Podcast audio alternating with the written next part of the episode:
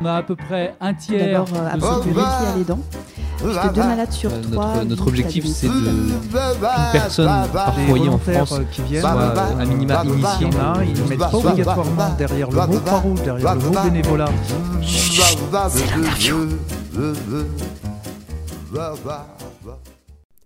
Rencontre avec Marlène Biard, responsable de la communication externe, qui nous explique ce qu'est le storytelling de la Croix-Rouge française.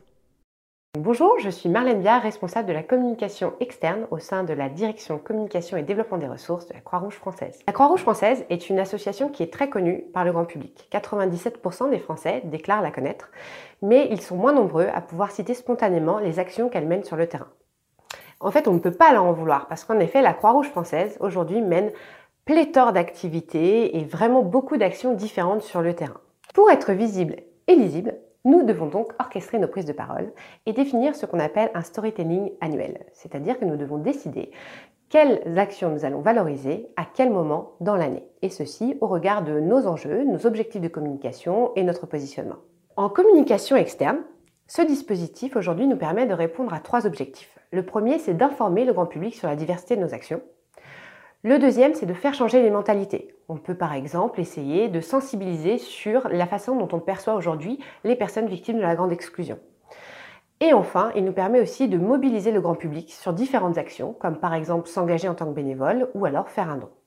En interne, le storytelling nous permet de valoriser les actions menées par les salariés et les bénévoles de la Croix-Rouge française sur le terrain, de faire découvrir nos métiers, de partager les bonnes initiatives. Le storytelling de la Croix-Rouge française, il repose aujourd'hui sur les temps forts de l'association, comme les journées nationales, la journée mondiale des premiers secours ou la campagne de fin d'année, la campagne de collecte, mais aussi sur les marronniers d'actualité, comme par exemple la vague de froid, la journée mondiale du bénévolat, euh, la journée mondiale de l'enfance, euh, de l'handicap, des personnes exclues. L'idée, c'est vraiment d'essayer de se raccrocher à une actualité pour pouvoir mieux toucher nos cibles à la fois via les réseaux sociaux, mais aussi via les médias. Le storytelling permet de valoriser nos activités et de leur offrir la meilleure visibilité possible au moment où les médias et le grand public sont plus réceptifs.